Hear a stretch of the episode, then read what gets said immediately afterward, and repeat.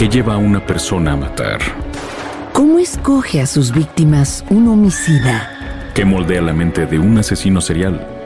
Cada semana nos adentramos en la mente, métodos y locura de los asesinos seriales más notorios alrededor del mundo. Acompáñanos a los lugares de los hechos, a la historia, a la vida de estos criminales.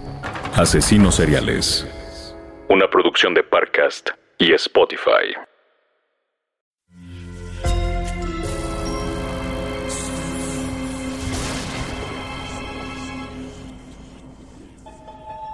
Portal Sonoro no se hace responsable de las visiones, pesadillas o encuentros cercanos del cuarto tipo que puedan suceder antes, durante o después de la experiencia. Para una experiencia sonora completa recomendamos audífonos para dejarte envolver por el mundo de experimentos retorcidos. Escucha bajo tu propio riesgo. No todos los experimentos retorcidos persiguen fines científicos. También los hay en búsqueda de respuestas a lo místico han sido exploraciones que han tenido como común denominador una historia de fracasos y escalofriantes resultados, como el que recordaremos el día de hoy. Aunque de inmediato los temas que exploran lo místico quizá nos lleven a pensar en Indiana Jones en busca del arca de la alianza o del santo grial, desafortunadamente, hay crueldad y desatino en casos que no son ficción. Abramos esa puerta en tu mente. Siglo XIII una mujer sale desesperada de su casa y se dirige a la plaza central. ¡Mi hijo! ¡Mi hijo! ¡Se llevaron a mi crío! Su lamento es desgarrador al igual que sus gritos. Detrás de ella está su esposo que intenta torpemente consolarla. A la gente en la plaza parece no importarle el dolor de la mujer, pero no es de extrañarse. La resignación en sus rostros transparenta la razón. En las últimas semanas, cerca de una treintena de niños de esa aldea y de otras cercanas han sido arrebatados de sus padres por órdenes de Federico II de Hohenstaufen, rey de Sicilia, Jerusalén y emperador del Sacro Imperio Romano Germánico. El rey necesita recién nacidos para una misión de tintes divinos. Un retorcido experimento que, según el cronista franciscano Salim Bene de Adam, busca encontrar a como dé lugar la lengua original hablada por el humano. En otras palabras, encontrar el lenguaje de Dios. Ahora escucha. Solo escucha el sonido de las manecillas. Escucha cómo se desvanecen una a una. Es así porque ahora quizá hemos logrado que entres en un trance podcástico en el que dejarás de ser tú y hasta que escuches nuevamente las manecillas, mi voz te permitirá entrar por unos minutos en la cabeza de Teresa, una mujer de 25 años que muy pronto llegará al monasterio de San Francisco, pidiendo ayuda a Jerónimo, el abad. Sonoro presenta Experimentos Retorcidos, y esta voz es la de tu anfitrión, Alejandro Joseph.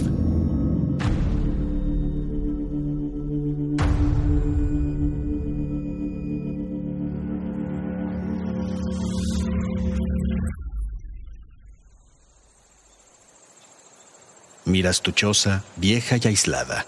Con ello refrendas tu decisión de huir, luego de haber vivido una auténtica pesadilla ahí durante los últimos meses. Todo comenzó con la helada. No estaban preparados para ella. Ese año, 1712, el clima extremo arrasó con la mayoría de los cultivos en la zona. Pero eso no era lo peor que vendría. Hace unas semanas el frío se coló por la noche en la habitación de tu hijo y por la mañana lo encontraste con todo el cuerpo de un escalofriante color azul que te dejó a ti y a tu esposo consumidos por la tristeza. Para procesar su partida, tu esposo comenzó a tomar largas caminatas por el monte hasta que un día rodó por la ladera hasta descalabrarse con una piedra y morir casi al instante. El juez del pueblo, al que debiste sobornar con lo poco que te quedaba por ofrecer, te absolvió de las muertes. Sin embargo, como se sabe, el pueblo chico es un infierno grande. Así que los rumores te hicieron asesina, mala madre y prostituta hasta convertirte en una paria social. Por eso huyes ese día de tu choza, sin importar el frío paralizante que hay afuera, ni nada más. Tu supervivencia ahora se reduce a obtener la misericordia de los monjes y el abad del vecino monasterio de San Francisco. Caminas por más de tres horas hasta dar, fatigada, con la puerta de la vieja estructura de piedra tallada que blinda al monasterio. Es una construcción que parece haber estado ahí hace cientos de años. Tocas en la aldaba esculpida con motivos religiosos. A los pocos segundos, un monje se asoma por una rendija de la puerta. Dios lo guarda en su gloria, hermano. Acudo en pos de ayuda, por favor. Tenga piedad de esta alma que tiene frío y hambre. El monje cierra la rendija sin decirte palabra y te piensas en un irremediable final del camino. Estás completamente sola y una oscura desesperanza te invade. Lloras, pero el frío confunde tus lágrimas con el agua-nieve que cae. Te frotas tu cuerpo para darte calor. Das tus primeros pasos hacia ningún lado cuando escuchas que se abre la puerta del monasterio. El abad te concede refugio esa noche. En la dura cama que te es asignada, descansas como hace mucho no lo hacías, así que despiertas antes del amanecer. Te parece que nunca habías visto unas vigas tan hermosas como las que miras en el techo y puedes escuchar unos débiles cantos de monjes a lo lejos. Al pegar el primer rayo del sol, suenan unos toquidos en la puerta. Hermana, el abad quisiera verte en su sala. Escuchas que dice alguien afuera de la puerta. Segundos después, sales y sigues a un monje por los intrincados pasillos del monasterio hasta llegar al patio central en cuyo lado oeste se encuentra una capilla de rezo y al fondo de esta una sala iluminada tenuemente. Es la sala capitular de Jerónimo, el abad. Pasa, hija. ¿Cuál es tu nombre? Teresa, señor Abad. Te hincas ante él, pero te ofrece su mano para levantarte. No soy obispo, hija. Espero hayas pasado una buena noche, pero dime, ¿qué te trajo a nuestro auxilio? Relatas a Jerónimo el abad tu situación de los últimos meses, la muerte de tu esposo, el desprecio del pueblo entero, tu situación desesperada y la muerte de tu hijo. El abad parece interesarse particularmente en esto último. Me llena de pena lo que escucho, pero Dios no abandona a nadie de su rebaño. Mira, podría pedir a las hermanas del convento de Santa Lucia que te acojan, hija, pero quizá llegas justo en el momento en que requerimos la ayuda de alguien como tú. A pesar de ser este un monasterio, hemos auxiliado a otras mujeres en situaciones semejantes. Dime, con ese ángel tuyo que el Señor ha llamado a su lado, ¿cumpliste con tus designios de madre hasta donde pudiste? Así es, padre. Bien, Dios obra de maneras misteriosas. Sabes, puede haber ocasión si aceptas quedarte de que nos brindes ayuda en una misión divina. Acepto, señor Abad, acepto. El abad te indica que entonces serás provista en el monasterio de alimentos y techo el tiempo necesario. Gracias, señor Abad, gracias. Dios lo guarde en su gloria para siempre.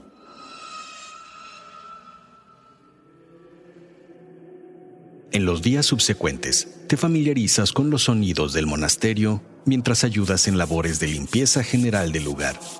El crujir de la madera de las vigas, los cantos inagotables de los monjes y ese eterno murmullo que parece habitar detrás de las paredes son lo único que rompe el silencio. Al menos hasta ese día en que te parece escuchar a lo lejos el llanto de un bebé y el llanto desgarrador de una mujer.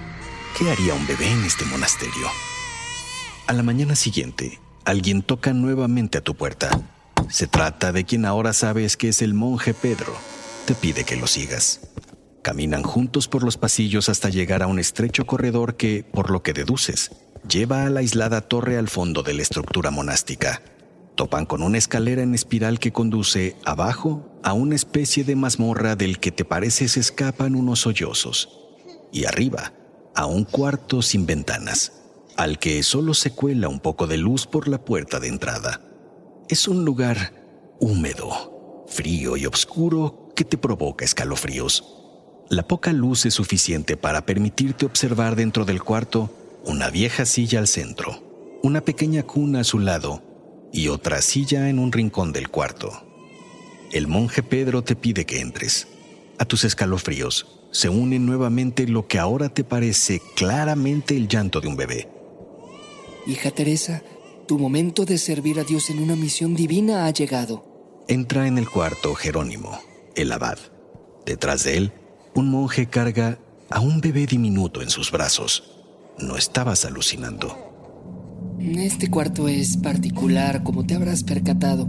Hace algún tiempo, en un cuarto similar a este, el rey de Jerusalén, Federico II, en los días del Santo Padre Inocencio III, quiso encontrar la lengua de Dios. Los resultados de tal búsqueda ni la Santa Sede los ha podido aclarar. Durante muchos años a mis hermanos y a mí nos ha consumido ese misterio. Por ello hemos decidido replicar por cuenta propia lo hecho por Federico II. Si tal cosa como la lengua de Dios existe, será encontrada en estos muros, y tu función es esencial para ello. Jerónimo el Abad, a quien miras con un halo piadoso en ese momento, te pide que tomes asiento en la silla al centro del cuarto. Enseguida, el monje que acompaña a Jerónimo te entrega el niño en tus brazos. Se trata de un bebé recién nacido, a todas luces sano, de pelo ensortijado y ojos grandes cuyo llanto cesa al momento de sentirse en tus brazos. Mm, veo que tienes buena mano. Sin embargo, debes tener cuidado con ella. ¿eh? Durante el tiempo que juzgue nuestro Señor necesario, serás nodriza del infante únicamente con el afán de alimentarlo. Una vez terminada tu función, deberás depositarlo en la cuna. Lo más importante es que nunca, Teresa, nunca deberás pronunciar alguna palabra o sonido en su presencia ni entablar otro tipo de comunicación con Él. Eso arruinaría nuestra búsqueda del lenguaje de Dios. Inconscientemente, aprietas más fuerte al niño en tus brazos. ¿Y la otra silla, señor Abad? Ah, ese es para el monje Damián quien se asegurará de que cumplas con las reglas. Él te cubrirá los ojos con una venda cada que inicie tu labor para evitar el poco contacto visual que en la oscuridad pudiera haber con el niño. Tu boca se seca por imaginar a tu propio hijo en esas circunstancias. Tragas un poco de saliva. No te preocupes por lo demás. Los monjes verán que el niño no pase fríos, reciba rayos del sol y tenga baños regulares. El resto de tu tiempo deberás dedicarlo a rezar y a tareas en la cocina y de limpieza como hasta ahora has hecho. Toda la circunstancia te abruma. Quisieras salir corriendo de ahí, pero te convences por ahora de que, como te dijeron, Estás en una misión divina, así que permaneces en la silla como una estatua. Entonces el abad y el hermano Pedro salen de la habitación y cierran la puerta tras de sí. Sientes por primera vez esa oscuridad aterradora que se ennegrece aún más con la venda que te pone el monje Damián en tu rostro, mientras tú, a tientas, presentas tu seno al niño.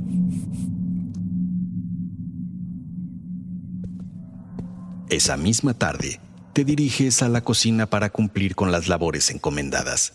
Ya ahí, te sorprende ver a otra mujer. No habías visto a otra en toda tu estancia. El rostro de la mujer tiene una palidez casi azul que te obliga a recordar el color de tu hijo en la cuna. Sus ojeras y boca retorcida te intrigan. Mm, buenas tardes. Eh, soy Teresa. La otra mujer te mira fijamente, pero no te contesta ni realiza mueca alguna con la cara. Solo señala su boca y dibuja una cruz sobre de ella. Entiendes que la mujer es muda. Se dirige a una pequeña bodega de la que extrae una escoba hecha de ramas viejas y te la entrega con firmeza. Ah, eh, la auxilio a barrer, claro. Al terminar de limpiar la cocina, te acomodas en un rincón sintiéndote débil y un poco mareada. No sabes si por cansancio o por el estado de completo silencio, de no ser por los cantos de los monjes y esa serie de murmullos incomprensibles que parecen emanar de las paredes. Son voces atosigando tu cabeza con más fuerza cada vez. Parecen rezos desesperados, gritos de ayuda que te comienzan a erizar la piel y quitar el aliento. Reaccionas. Te encuentras sola en la cocina sales corriendo a encerrarte en tu habitación.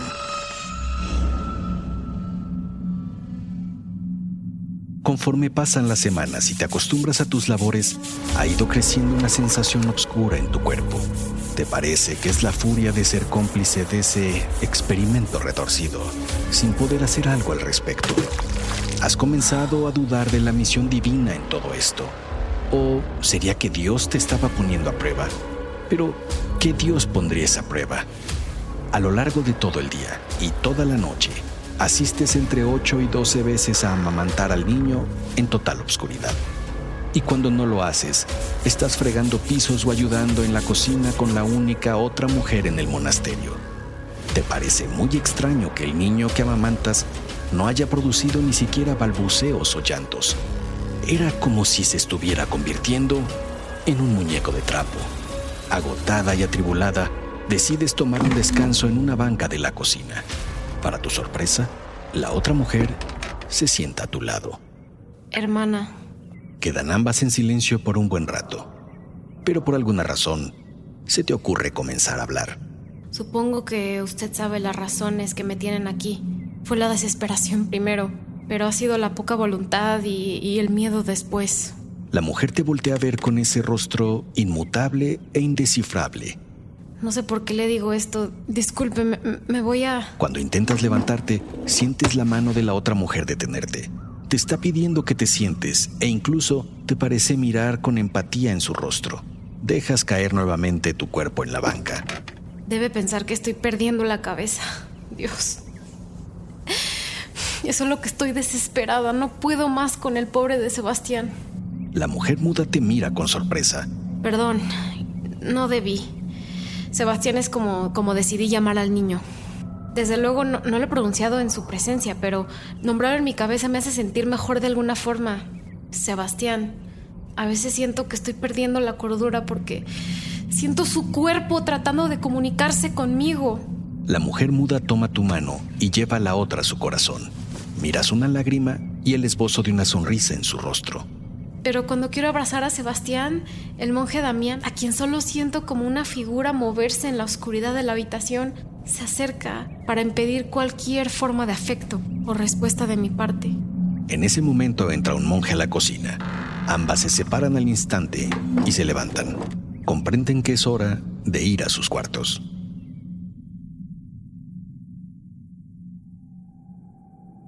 El haberle confiado a la muda tus sentimientos y secretos te libera un poco de tensión. Incluso las voces encerradas en las paredes del monasterio han comenzado a escucharse más débiles. Duermes mejor que otras noches y por eso no escuchas los toquidos en la puerta hasta que se han hecho golpes. Es el monje Pedro que te debe escoltar hasta el cuarto del niño como siempre. Caminas el angosto pasillo que los lleva a la torre. Subes las escaleras y entras al cuarto.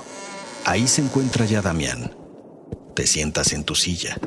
Pedro cierra la puerta para dejar todo en completa oscuridad. Y es entonces cuando Damián, como siempre, te entrega al niño y pone la venda en tus ojos. Sin embargo, ese día el pequeño parece no querer que lo amamantes. Sientes su cuerpo débil, incluso arrugado. Lo sientes inerte, como un saco de piel más que como un ser humano te comienzas a preocupar, así que lo acercas pacientemente una y otra vez para que tome la leche. Volteas a donde crees que está Damián, pero no puedes ver nada. No sabes por qué, pero en la voz más tenue que puedes, quizá incluso solo perceptible en tu mente, le dices, Sebastián. Sientes el viento de la sotana de Damián acercarse a ti amenazante, pero algo milagroso sucede en ese momento. El niño comienza a succionar. Se hace un silencio tenso. Y piensas que Damián pudo haber confundido tu voz con el nuevo silencio en el cuarto.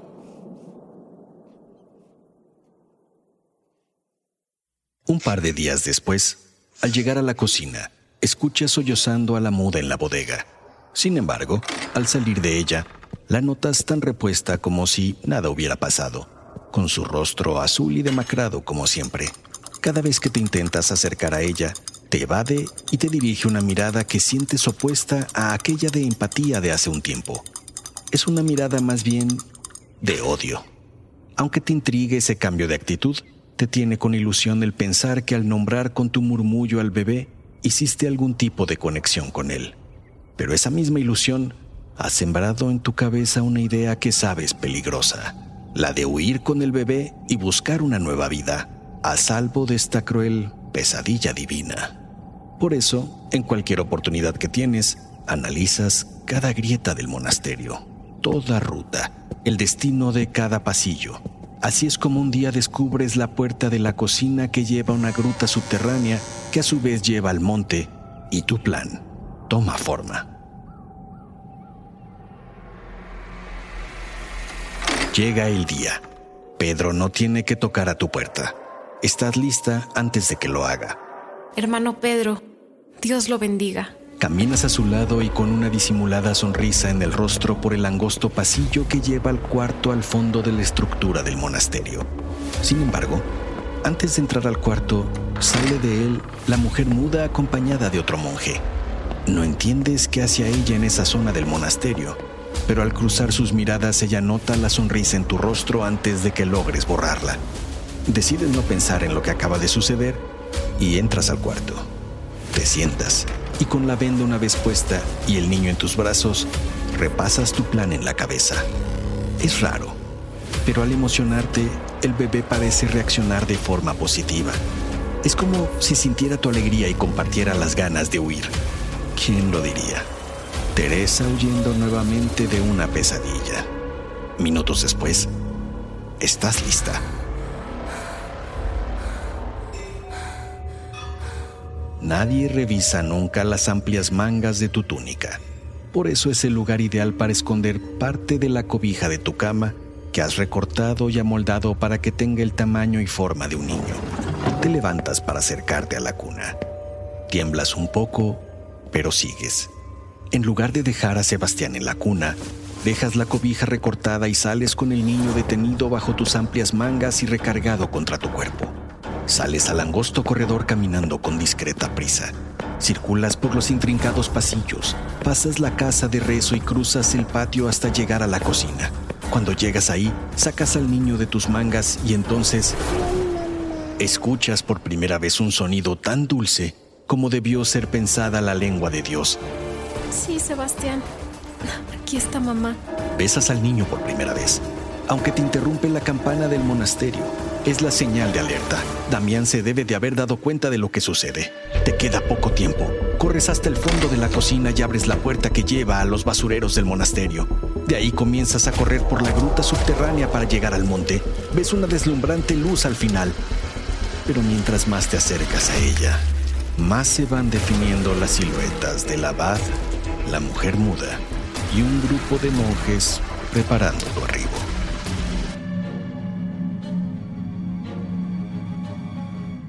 Llevas días encerrada en la mazmorra a la que conduce la escalera de la torre del monasterio.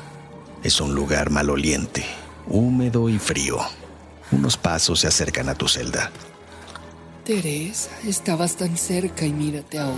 Es el abad.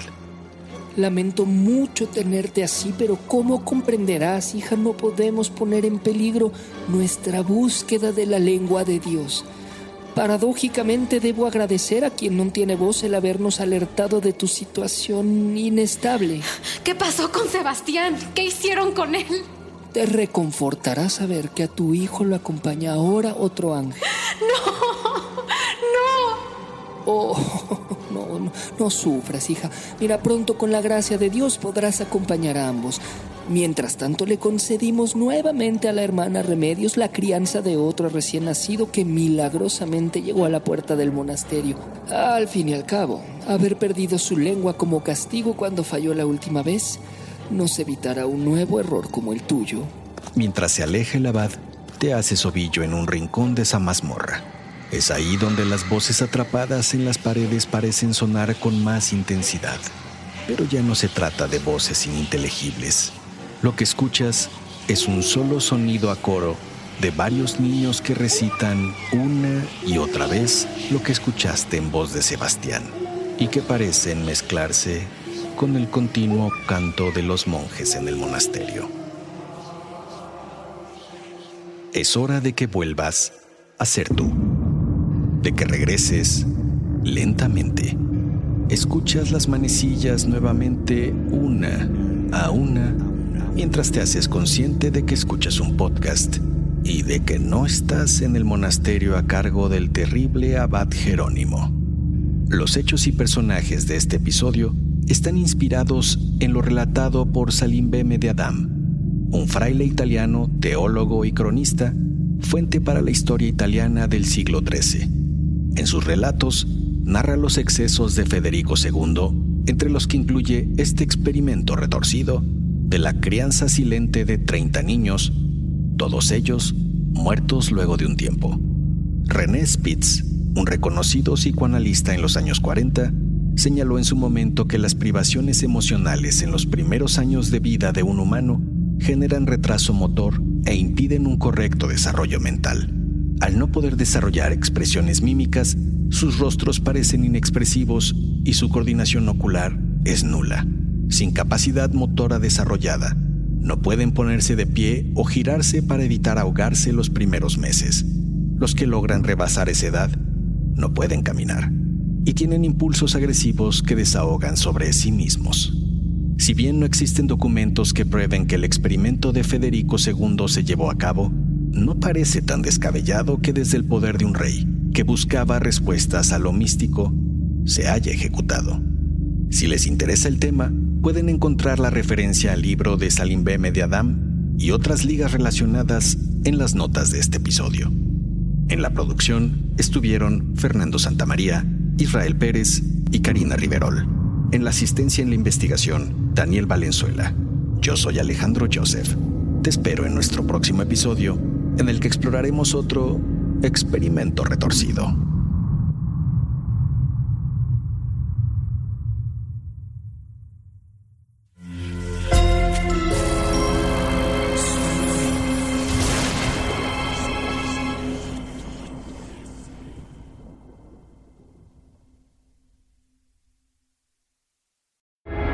¿Qué lleva a una persona a matar? ¿Cómo escoge a sus víctimas un homicida? ¿Qué moldea la mente de un asesino serial? Cada semana nos adentramos en la mente, métodos y locura de los asesinos seriales más notorios alrededor del mundo. Acompáñenos a los lugares de los hechos, a la historia, a la vida de estos criminales. Asesinos seriales. Una producción de Parcast y Spotify. Sé bienvenido a Tristan Terror, mi podcast donde comparto múltiples vivencias paranormales que mi propia audiencia me manda. Relatos sobre brujas, sectas, fenómenos extraños en distintos lugares conocidos de México. Adéntrate para que conozcas los relatos más aterradores de México. Y así esta noche, te aseguro tendrás dulces pesadillas. Escucha Tristan Terror en cualquier plataforma de podcast.